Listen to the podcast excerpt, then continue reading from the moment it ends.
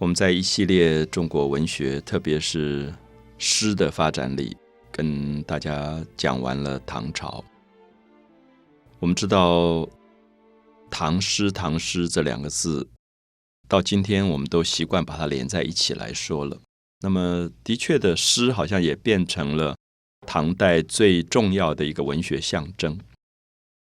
那也许大家应该问：难道唐朝以后没有诗了吗？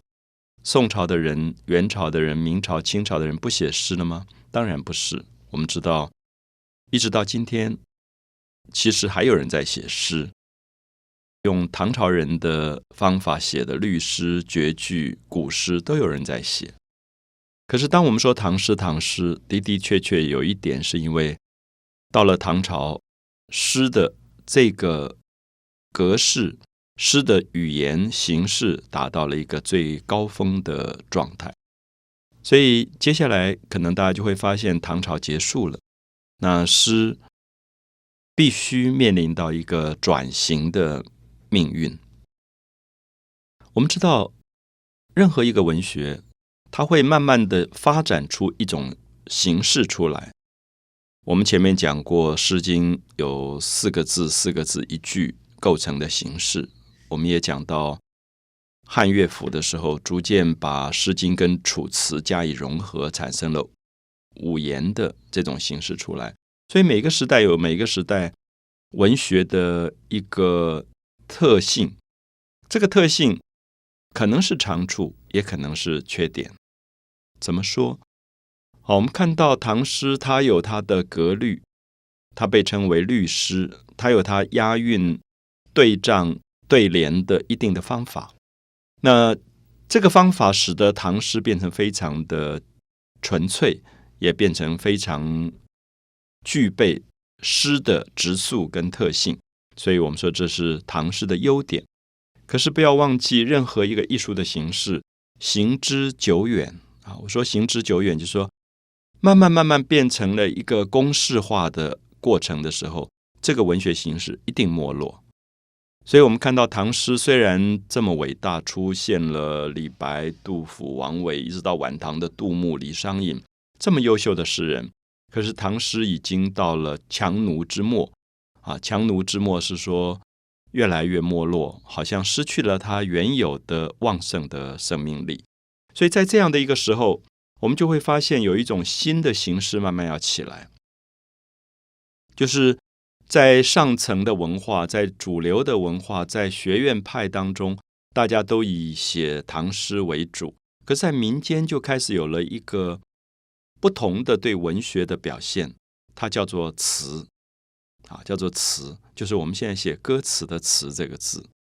词这个字，今天如果放在一个大学的中文系去教，它有它一定的专业。可是，我们不要忘记词。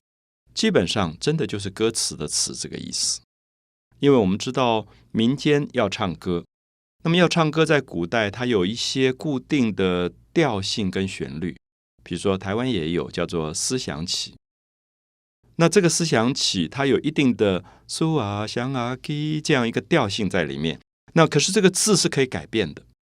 我们看到在不同地区，我听过不同的内容的思想起，思想起只是一个调子。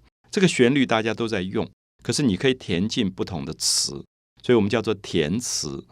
填词的意思说，曲调已经有了，然后我按照这个曲调去放进我要的字放进去。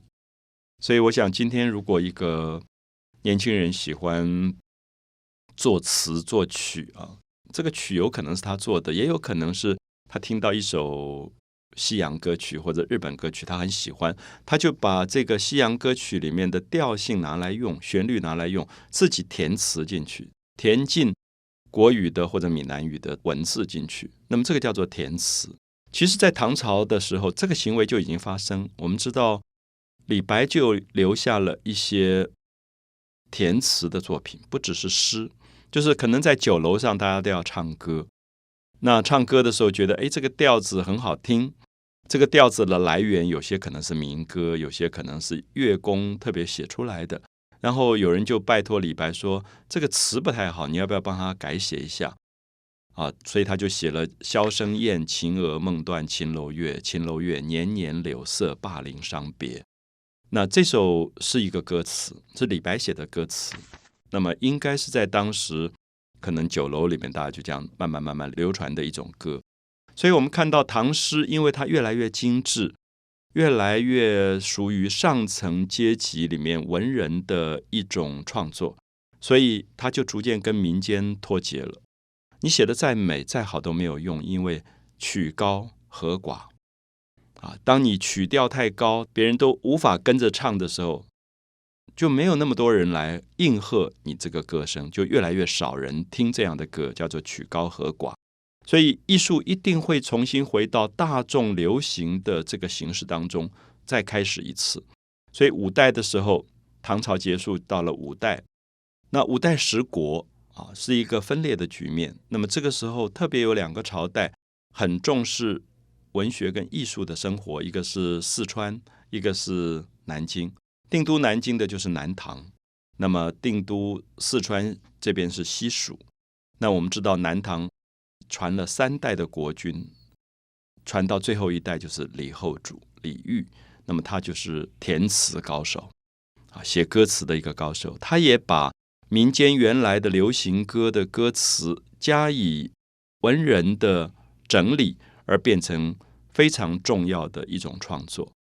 所以，我想这样子，大家也许可以了解，就是说，今天如果年轻人拿着吉他和弦在填词，他其实做的工作跟古代的文学上的工作并没有什么差别啊，只是说他填的好或填的不好的问题。因为填词当然牵涉到非常复杂对声音的了解。